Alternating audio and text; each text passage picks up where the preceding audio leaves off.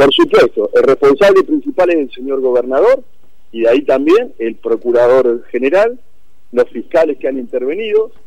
Ese, en un momento se hizo una comisión, me acuerdo se hizo una comisión con el fiscal Bodrato, el que era el fiscal general Álvarez y no sé quién otro más, y Sornita, este tipo que lo echaron ahora, o no sé si lo echaron, si está suspendido, qué le pasa el 8 de marzo, a hacer. una comisión para ver que cómo se ponían, para decirlo de una manera cómo se ponían las filas y empezaban a, trabajar sobre las causas. No pasó absolutamente nada. Entonces no me queda ninguna duda de que hay una protección contra el y se está protegiendo al narcotráfico, porque también está la droga, la viene de Bolivia, pasa por Salta, llega a Río Negro y sigue a Europa.